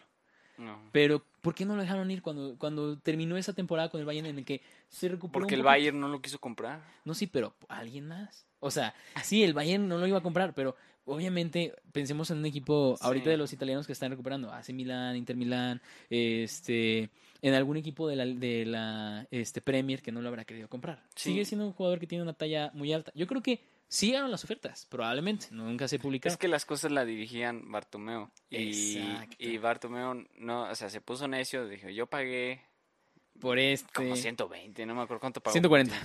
Una, una cantidad, o sea, que Cutiño no vale. 144 millones de euros. O sea, las pagó por eso, entonces yo dije, necesito mínimo 100. O sea, y, nadie se lo iba a pagar. Yo definitivamente, si lo hubieran venido, vendido después de esa temporada que tuvo con Bayern, por arriba de 40 millones de euros, hubiera sido... Y supone que Kuman creía, creía, en él y que hasta le habló por teléfono, le dijo, te necesito. Y la verdad es que cuando empezó la temporada, Cutiño estaba jugando bien, pero pues se lesionó fatal ya toda la temporada realmente se la perdió. Este, entonces, bueno, esos eran unos rumores. Yo honestamente creo que podría suceder si una de las otras cosas no, no suceden. Y es aquí donde quiero que, que hagamos este un tipo de una tipo dinámica. Este, tú y yo somos muy fanáticos también, bueno, tú más más expertise en, en el PES, yo más en, el FIFA, pero cuando tú eres el tú eres joder, tú eres el presidente del Madrid, yo soy el presidente del Barça. Claro.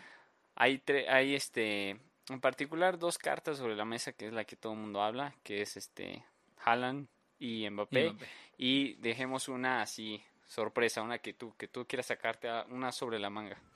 Tienes solamente puedes coger de de Haaland, Mbappé y una carta sorpresa que tú quieras, pero tienes que decirme también qué movimientos harás con tu equipo. Esta, por ejemplo, tienes todo el dinero disponible, realmente no, no nos metemos en financieros, pero por ejemplo, para el Madrid, ¿tú qué harías? De esas tres cartas y una extra que te doy sorpresa, ¿qué movimiento harías para el Madrid para el, fu- el futuro próximo?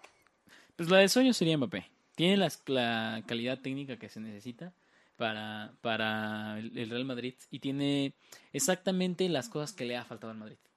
Se siente que el Real Madrid en el contragolpe no tiene esa misma velocidad y esa misma aceleración y es exactamente en lo que más se caracteriza, caracteriza a Mbappé. Además de que sabemos que Mbappé es el fan número uno entre los jugadores top del mundo de Real Madrid Y de sea, Cristiano.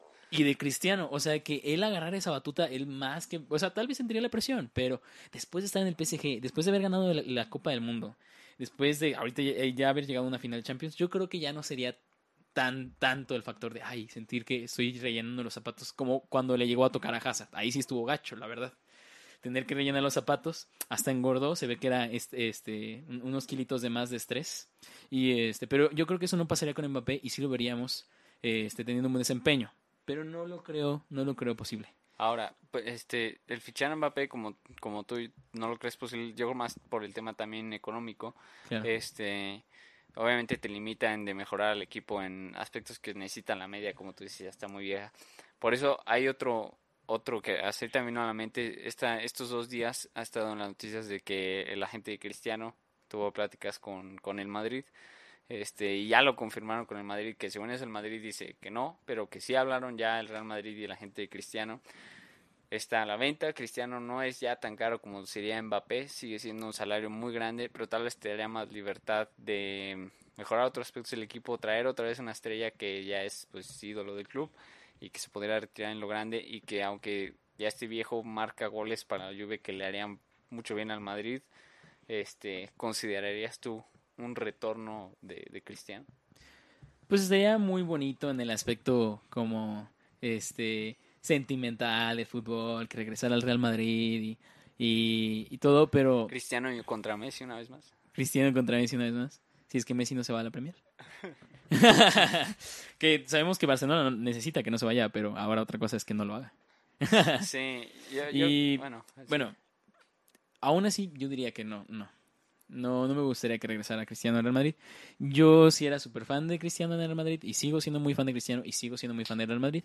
Pero sí siento que esa etapa ya pasó sí. y este y Cristiano tiene que buscar tal vez retirarse en donde, en donde empezó en el Manchester United, donde empezó su estrellato, porque sabemos que empezó antes, en el pero Sporting, sí. donde empezó su estrellato. Tal vez ah, después al Sporting y así se pasando como hasta la América. Hasta la vez. Pero sí, eh, yo siento que la filosofía que ha adoptado Florentino tal vez está siendo demasiado conservadora en ir por, irse por los jóvenes y esos jóvenes crecerlos, pero sí siento que es la correcta. Entonces, yo sí sería un poco más agresivo si fuera él en el mercado de, fichajes, pero no tan agresivo como para volver a comprar a Cristiano y definitivamente ni pensar en comprar a Mbappé. Bueno, sí, igual tiene por ahí este una cajita de ahorros eh, guardada que nadie sabe. Y, o tal vez logra hacer este, estábamos hablando también de los, de los deals que los patrocinadores como de las playeras apoyan. Entonces, tal vez podría conseguir algo ahí. el de- Fly Emirates otra vez le meta dinero. Exacto. y de todo. no. Ahí sí saldría bastante dinero, ¿eh? No te voy a mentir. sí, y de todos los, este, todo lo demás que puede sacar, traer Mbappé al Madrid y a, a España en general. Por ejemplo, está bien loco pensar que Messi es creo que la persona que más impuestos le da a España. Decirle al gobierno español que se caiga con una lana para que le caigan más impuestos. o sea, son técnicas ahí que podrían funcionar, tipo los cuervos. O sea, Este, Aparte de que hablando en que en el aspecto político sabemos que el Barcelona es una herramienta para que cata- los catalanes exacto, exacto, es un arma de la independencia. Aunque no, no, Dios mío, esto, es- esto se volvió demasiado político, demasiado político. No, no, realmente al Barça no le conviene la independencia porque se limitaría a la liga catalana contra este. El No, y es que por eso, por eso al, al contrario, España le invertiría para que se quede, porque Claro. el Barcelona apacigua a los catalanes y no se independiza. Imagínate que se va al Barça, ¿qué hace la liga? Ay, no, no, no. Bueno, este, a- hablando de la misma dinámica con el Barça, Pa- yo Oye, pero pues sería Atlético contra Real Madrid. Ah, es que emocionante, cada año, de- sí. O sea, el Atlético Para mí sí, ya una ciudad, dos estadios, todo. Ah, sí, todo, solo se juega ahí. Eh, Híjole, Este- hermosísimo. Para, para lo que estábamos hablando también de, de eh, esos rumores locos de Haaland y Mbappé, que yo creo va a ser lo que va a dominar este las portadas de fichajes estos este año probablemente el Aunque no se nada. hasta que firmen. Ajá, siempre va a estar. Em, yo creo y estoy muy contento que haya regresado Joan Laporta. Creo que es un super presidente, que es lo que necesita el Barça y es muy compa. Ojo aquí, ojo aquí, aquí. Si, si, si esto se da, es porque alguien lo escuchó o, o yo lo estoy prediciendo, pero estoy seguro que se va a dar. Joan Laporta es muy compa de la gente de Jala. O sea, es- y Joan Laporta se, se sabe mover muy bien. Joan Laporta trajo a Ronaldinho al Barça, trajo a este, obviamente la tapa de oro de Guardiola, bla, bla, pero el fichaje de Ronaldinho fue lo que empezó todo y nadie se lo esperaba. Y el Barça ni siquiera se supone que estaba como en, en su mejor momento. Ajá. Y yo pienso que él también, eh, Joan Laporta sabe dar, este, sacar jugadores que ya no necesita el club, sabe mucho del moverse en el negocio, tal vez ven- vender a los jugadores más de lo que realmente son. Entonces, yo creo que el, Barça debería ser brutalmente agresivo por, por Haaland. Y te voy a decir porque por Mbappé no, Mbappé se ve destinado para usar blanco. Mbappé no. Em, yo creo que el Barça debe acomodar el lugar, bueno, no. Si, si Messi mantiene el mismo salario, se lo baja, que sería lo ideal, lo mantiene. Si, si pide más, va a ser imposible, el Barça no tiene el dinero. Este, vendes como sea a Coutinho, vendes como sea a Griezmann y vendes como sea a Dembélé.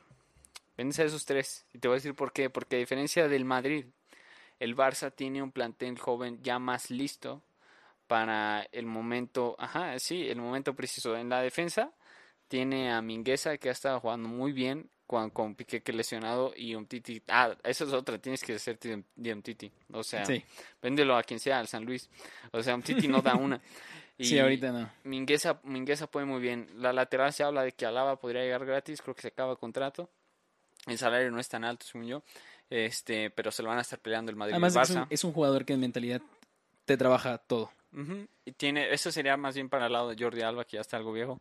Tienes a Serginho Dest, que yo creo que en los últimos Sí, partidos ha sí, crecido ha crecido. y está muy joven. En la media, Ronald Koeman ha recuperado un poco el nivel de De Jong, que también está muy joven. Tienes este a un chavillo que acaba de entrar, que es muy bueno, el Elias Moriba, creo. Tienes a, en particular, este Pedri, que supone que tiene, bueno, yo lo vi jugar contra el PSG, jugó muy bien contra también contra Sevilla, tiene rasgos de tipo que juega más o menos como Iniesta, porque se quitó como a dos y dio el pase correcto, o sea, no se vuelve loco, no tira, No, y es un chavo, tiene como 18 años, o sea, tiene mucho futuro. Tienes a. Trincao, tienes en particular a Ansu Fati, que, o sea, si ha estado Ansu Fati en lugar de Dembélé, él, él sí ha metido muchos goles y tiene más efectividad, funcionaría mucho mejor.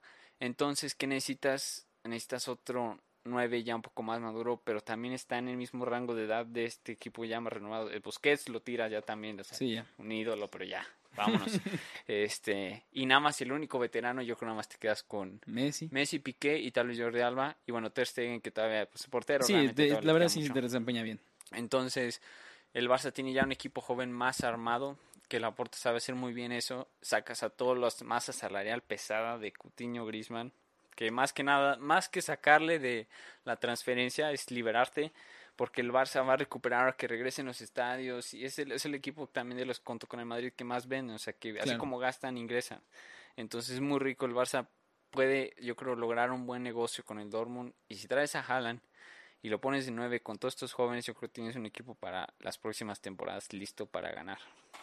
La verdad es que sonaría como un buen plan. Eh, Este, sí admito que tienen esos jugadores jóvenes que pueden tener la capacidad para desarrollar. Ahora que desarrollen, pues ya es otro tema. Pero este, Dirigidos por Xavi. dirigidos por Xavi. Este, pero la verdad es que no. Yo la verdad el futuro de Barça no lo veo tan este eh, lúgubre como algunas personas luego, luego No. gustarían pintarlo. Pero ahí sí yo estoy en desacuerdo. que Real Madrid no tiene jóvenes listos. Claro que los tiene. Y, y justamente... Vinicius no cuenta. Vinicius A ver, pero este, entonces Rodrigo, Asensio, Valverde, Odriozola, Sí. Dani Ceballos, este, Ferland Mendy. Nada, o sea, todos esos jugadores no los tomaste en cuenta y son jugadores que ya están dando talla. Marco Asensio ya ha dado talla a nivel de clase mundial. Este, Ferland Mendy está iniciando y la verdad es que sí sintió como la refrescada que necesitaba la posición de Marcelo. La verdad es que él se puso esa posición y la ha jugado muy bien, no ha decepcionado, ha jugado eh, excepcionalmente bien. Tal vez por el lado de Dani Carvajal, Odriozola todavía no está en ese nivel para hacerle la, la- el relevo, pero este, al menos en la media, en lo que es, es este Fernando Valverde, está espectacular, la verdad. Fue la sorpresa cuando empezó a como a brillar, eh, este, pero desde que empezó a brillar es un jugador que yo veo que te pelea todas, tiene muy buena menta- mentalidad, este, y siempre está como buscando ayudar al equipo, aunque no sean este, tal vez tan necesario. Entonces, esa mentalidad, al menos para un medio, es como lo que necesita el Madrid, sobre todo porque como Modric ya por la edad ya no va a poder dar justamente ya ese aspecto. Modric. Ese aspecto que podríamos llamarlo en inglés como workhorse, ¿no? Como un caballo de trabajo que tiene que estar ahí, corre y corre y corre de caja a caja, trabaja y trabaja y trabaja. Eso todavía lo va a poder hacer este Fernando Valverde. Y Modric y Kroos podrían estarse cam- intercambiando en el aspecto de la creatividad que todavía no tiene a ese nivel Fernando Valverde. Ahora, Dani Ceballos eh, está jugando, o sea, no ha sido una buena temporada para, para el Arsenal, pero eso no, No. eso no significa que Dani Ceballos tenga mal nivel. Dani Ceballos tiene un nivel, este, tal vez no a, a la estatura del Real Madrid, pero sí para poder ser una refrescada y un cambio después de que regrese el préstamo.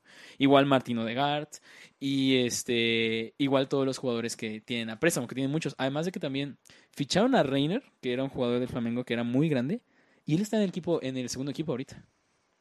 Y es un jugador que sí tiene para sorrear. Mucha gente decía, ah, ya es su, su nuevo Wonder Kid, de hecho, cuando lo, lo firmaron. Entonces, de que Real Madrid también tiene jóvenes, sí, y de hecho es algo interesante porque yo siempre pensé desde que Florentino sacó a Cristiano Ronaldo y intentó como adaptar esta política de irse más por los jóvenes, me recordó más a ese momento en el que la Masia de Barcelona era, era su La epítome. Masía. bueno, la A Masia. ver. La hacía. Y de hecho es lo que probablemente a Barcelona le convendría volver a hacer. Sí. Regresar a eso que le funcionó. Yo creo que lo están No haciendo. necesariamente tácticamente, pero sí en la política del club. Ujú. Sí, yo creo que lo están haciendo. Bueno, al menos Laporta siempre ha sido un, un tipo más de esa ideología y me da gusto que tengamos ahora sí, este, yo creo que Flor- Fiorentino y, y Laporta son buenos presidentes. Bueno, no estoy muy seguro se- cuál sea tu opinión de Fiorentino, pero Tiene sus momentos en los que yo siento que podría haber manejado su- sus, las situaciones mejor. el cristiano. O sea, es- es que estuvo bien que lo dejara ir. Le sacó mucho dinero. Pero lo hizo demasiado político. Eso fue lo que no me gustó. O sea, yo siento que hubiera estado bien que lo dejara ir bien. Pero también, por otro lado, y bueno, lo dejó ir muy políticamente tal vez para sacarle más provecho. Para Sí. llamar más la atención. Sí. Este, pero bueno, ahí lo tienen. Esos son, yo creo que lo que va a estar girando en el, en el mercado. Eh, practicar, pr- prácticamente más que nada nos estamos enfocando aquí en España. Obviamente la Premier va a tener este también sus movimientos. Yo siempre he querido, la verdad, que un jugador como De Bruyne salga del City, pero este Guardiola tiene su equipo bastante eh, ya armado. El Liverpool, salvo que cambien a Klopp, yo, yo no creo que va a cambiar mucho. Y el, creo que, el que creo que le est- está teniendo un equipo más joven, más hacia el futuro es el United, pero también creo que les falta, no, no, no están como Tienen destellos, serio. destellos de grandeza, pero destellos no es lo que debería de tener el Manchester United. No, pero no tienen obviamente... Yo, yo le veo más esperanza a los jóvenes del Chelsea que a los jóvenes del United. Sí, el problema es que estaban mal dirigidos, aunque Lampard se fue, pero tenían, o sea, se gastaron un chorro en los jóvenes que todo el mundo quería, en Havertz, por ejemplo. eh, Pulisic, eh, Hudson Odoi. eh, pues sí, la verdad es que se ven bastante interesante toda, toda Sí, esta la Premier siempre está muy buena, siempre está muy competitiva, la Liga Española realmente no tanto, pero es, un- es la mayoría de los fichajes que hacen los equipos grandes españoles son con enfoque a la Champions, porque aún así como están los planteles compiten por la Liga la Copa y Claro. como siempre. Este, pero bueno, pasándonos un poco de eso, eh, vamos a hasta Instagram, hasta el mundo de Instagram, donde gracias a ustedes nos han mandado algunos este temas, algunas preguntas así al punto que sin debatir. Eh, una de ellas, este, no sé si es este broma o no, yo creo que no, yo creo que es muy en serio. Este, es el bicho, eh, CR7, pero el bicho para los compas, el Pele de nuestra generación. Yo no lo llamaría el pelea de nuestra generación. O sea, la, la verdad es que el bicho sí dejó una dinastía, dejó una, un, eh, marcado toda una época de una manera excepcional, rompió muchísimos récords, pero no llamaría el Pelé porque, este, a pesar de que yo sí pienso que si te transportáramos a Pelé a la época actual o a Maradona, que ya fue una época más moderna, a la actualidad, no desempeñarían ni cerca del nivel de Cristiano y Messi, que siempre va, va- va a existir ese debate, pero yo sí creo que en su momento Pelé superaba a todos los jugadores de su época Sí. por un- una excepcionalidad de nivel, pero exagerada. Y por más de que Cristiano y Messi siempre nos los pintaron como los dos grandes, la realidad es que los que están abajo detrás no estaban muy atrás ni muy debajo. Por una razón, Argentina no fue campeona del mundo. Por una razón. Bueno, sí, o sea, también estoy de acuerdo por ese lado. Estaba muy mal manejada, pero no podemos olvidar que esa España estaba imparable. Estaba en España, era brutal. Esa de Alemania estuvo imparable y esa Francia estuvieron imparables. O sea, la verdad es que tenían esa calidad de selección increíble que tal vez dijimos, bueno, en Argentina no se vio, pero que en su momento Pelé sí pudo haber este, logrado vencer, porque en su momento, a pesar de que las otras selecciones estuvieran más fuertes, él estaba en otra época de fútbol, en su época. Digamos que él tenía un, en nivel futbolístico tenía unos 20 años de adelanto de lo que tenían en- durante su época. Entonces, por eso creo que Cristiano y tampoco Messi son ni Pelé ni el Maradona de nuestra época, son algo distinto, algo diferente, algo modernizado de ese concepto. Este, por lo mismo más este, eficiente, más longevo, duran más años este, y anotan más goles en menos tiempo. Sí. Pero este, pero definitivamente no lo llamaría el Pelé en nuestra No, generación. no, yo creo que Cristiano y Messi van a estar los dos siempre condenados a cuando se hable de uno se hable del otro. Este, pero yo creo que viendo desde otro punto la pregunta, yo creo que los dos sí son los íconos de esta y varias generaciones realmente. Este, porque como tú bien dices, va a ser mucho de quién vio a quién. Los que vieron a Pelé van a decir, no, es Pelé. Los que vieron a Maradona, no, es Maradona. Y nosotros vamos a ser los viejitos, no, es Cristiano y Messi. los, los de después no. Este, pero yo creo que se ha marcado una época. Eh, en particular el bicho es un poco más, este, eh, ¿cómo será? Eh, más popular en el sentido de, de cómo celebra, cómo habla. Es un Su poco más actitud. expresivo, más superestrella, digamos. Sí, Messi ha estado en el estrellato siempre, pero por su talento no, no es el por un tipo nivel, que habla puro mucho. nivel futbolístico. Exacto. Ni que tenga así la celebración icónica, ni realmente no. Pero, pero ha sido por su talento. Este, otra pregunta, eh, el tema pendiente de Cruz Azul. Habíamos dejado en el sin debate pasado que mm, el Cruz Azul le había hecho un gran partido a Tigres. Sí. Entonces nos preguntamos, bueno, el Bayern nada más le ganó 1 0 a Tigres. ¿Será El el Cruz Cruz Azul realmente la verdadera máquina del fútbol mundial? Pues mira, lo podemos, lo podemos analizar de esta simple manera. ¿Cuántas ligas MX ha ganado el Cruz Azul? Este, 8 creo. Ocho, así es. ¿Cuántas ha ganado el Bayern? ¿Ninguno? O sea, yo creo que... Ahí No, está la respuesta. Respuesta. Eso es todo lo que vamos a decir. No tenemos que decir nada más. Ah, bueno, o sea, intentando como realmente sí hablarlo un poco, dejando de lado un poco de meme. La táctica que se aplica al nivel Liga MX es muy diferente de la táctica que se aplica a nivel internacional. Eh, yo sí estoy de acuerdo con la, vez, la veces la tristeza que llega cuando hacen la selección nacional mexicana y escogen jugadores que no habían desem- desempeñado bien en Europa solo porque están en Eu- Europa. Ahí sí, Sí. estoy de acuerdo, que no deberían de estar. No, eh, pero lo que mucha gente cree entonces es que el nivel de la Liga MX sí está al mismo nivel o cerca del mismo nivel de eh, este de algún este fútbol internacional. Y la realidad es que no, la expectativa de goles en, en los partidos de la Liga MX es muy alta. Pero es muy alta porque tenemos una pésima calidad defensiva. Tan solo en kilómetros corridos en promedio los equipos, este, aquí en México corremos como 15, 10 kilómetros menos por equipo que los que se corre en, en cada partido en Europa. Se supone que, por ejemplo, en el, par- en el partido de Liverpool contra de Real Madrid de hace dos años, que este, ¿de hace dos años o tres años? Eh, mm, Dos, dos años. dos. dos años. dos años de Real Madrid contra Liverpool que gana el Real Madrid. En ese partido corrieron este, individualmente, ¿qué fue? 9 kilómetros en promedio los jugadores de Liverpool. Y, no, no es cierto. 11 kilómetros en promedio los jugadores de Liverpool y 9 kilómetros en promedio los jugadores del Madrid. Había sido impresionante porque el Real Madrid había corrido menos y ganó el partido. Pero aquí en México la mayoría de los jugadores corren entre 5 y 6 kilómetros. Sí. eh, o siete cuando es un partido muy corrido. Ah, aparte de las pérdidas de balón, o sea, Los tiros de esquina. En el mundo, los tiros de esquina tienen una eficacia de menos del 3%.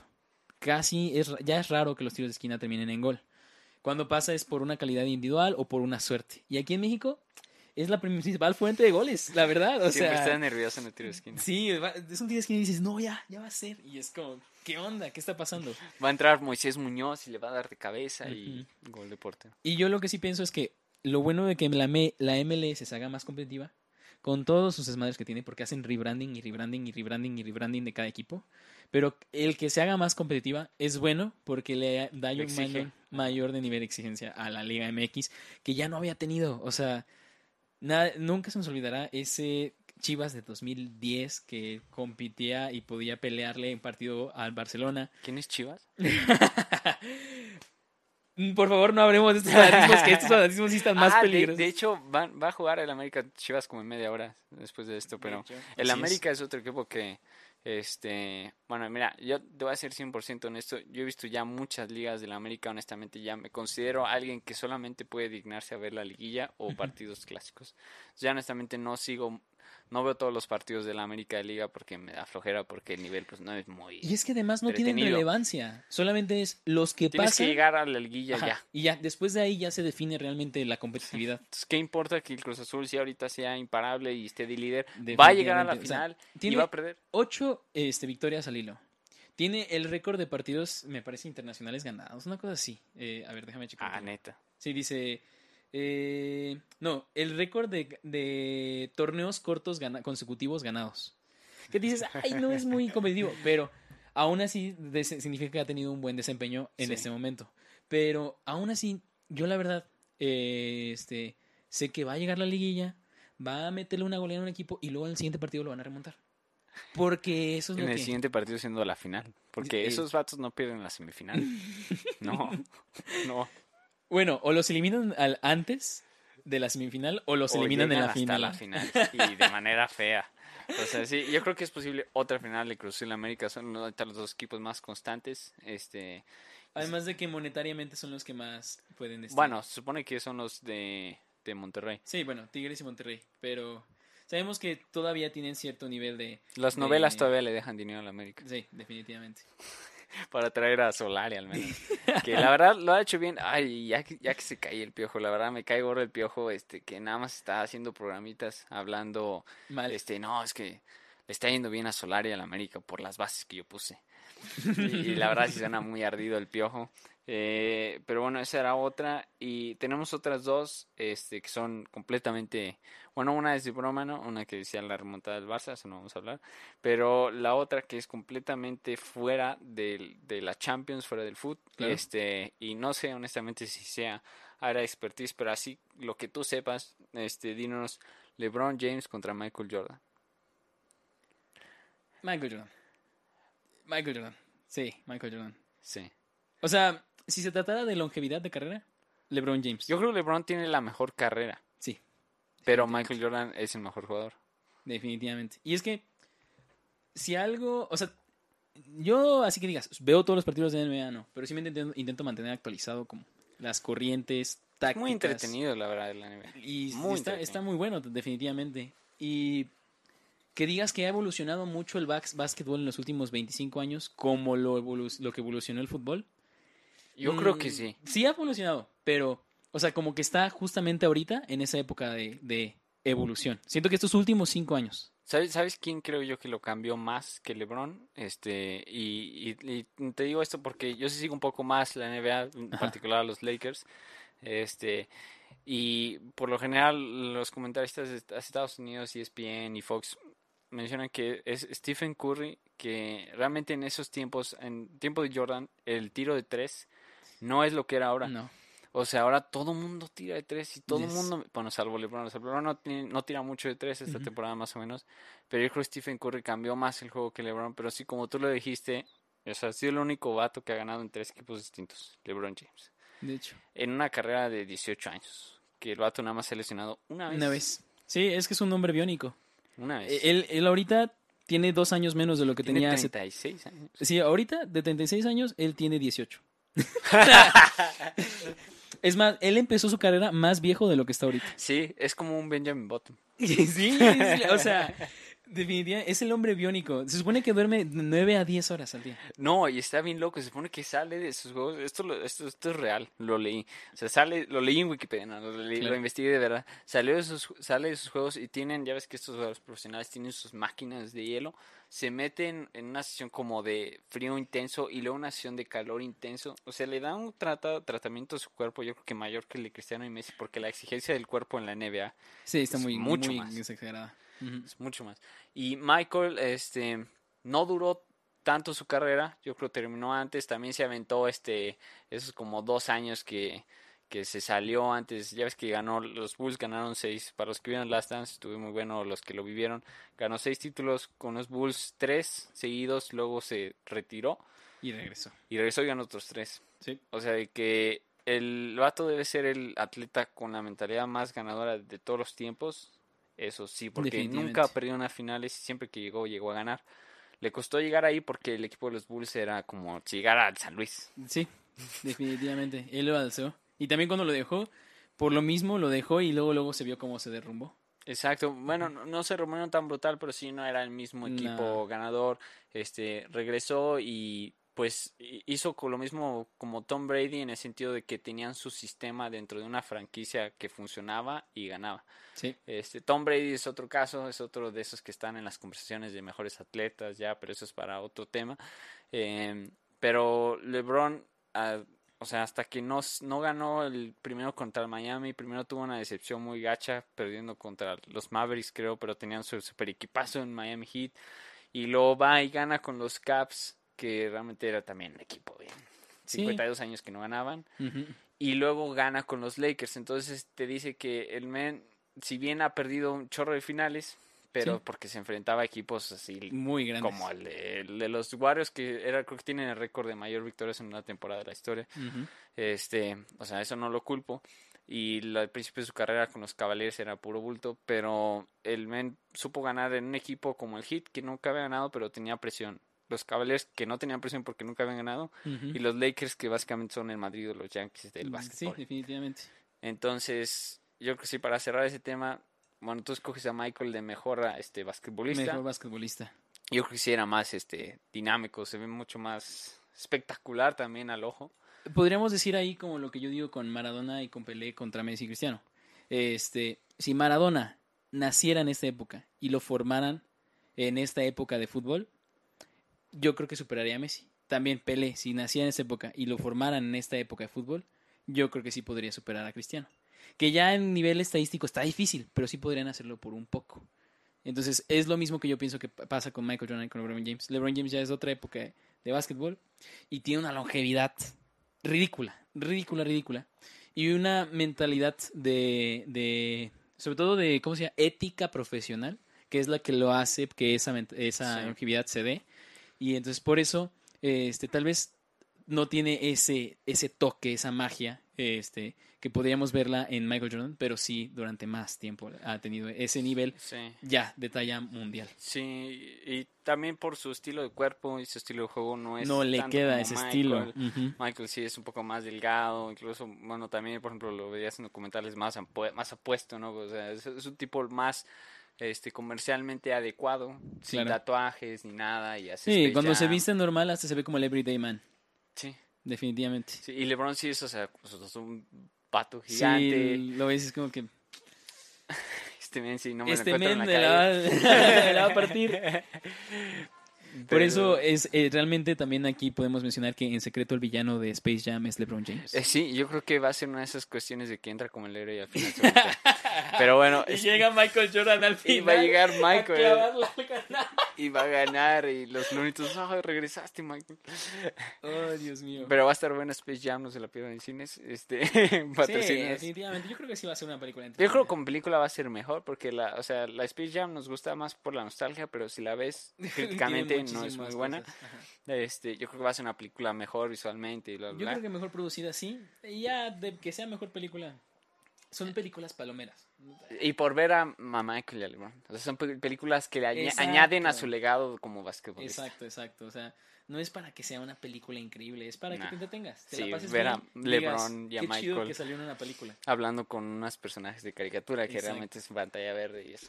Sí, sí, definitivamente. Pero bueno, este, ya nos alargamos bastante, estuvo muy bueno el episodio. Este, próximamente yo creo apenas regrese la Champions o la Liga, o a ver, a ver con qué Pues seguimos. mira, nos faltan los siguientes partidos. Sí, Todavía nos faltan los de regreso, entonces vamos a ver qué tal salen estos partidos sí, sí, sí. y, vemos cómo se sigue desarrollando la liga y ya tenemos y, más cosas. y nos, nos vemos aquí en el próximo Sin Debate, ya saben, este, sigan ahí en el, en el Insta, gracias por los, por los temas, este, sigan a Fichilú y pues, este, nada, ¿algún comentario final? Eh, pues nada más, este que Real Madrid sí le va a ganar al Atalanta. Vas a ver, va a ser ahorita el siguiente partido. Imagínate que perdieran. Sí, lo creo, sí los creo capaz, ¿eh? Yo lo decía de broma. a, raíz. Pero bueno, entonces ahí lo tienen, este, ahí nos estamos escuchando en el próximo Debate. Hasta la próxima.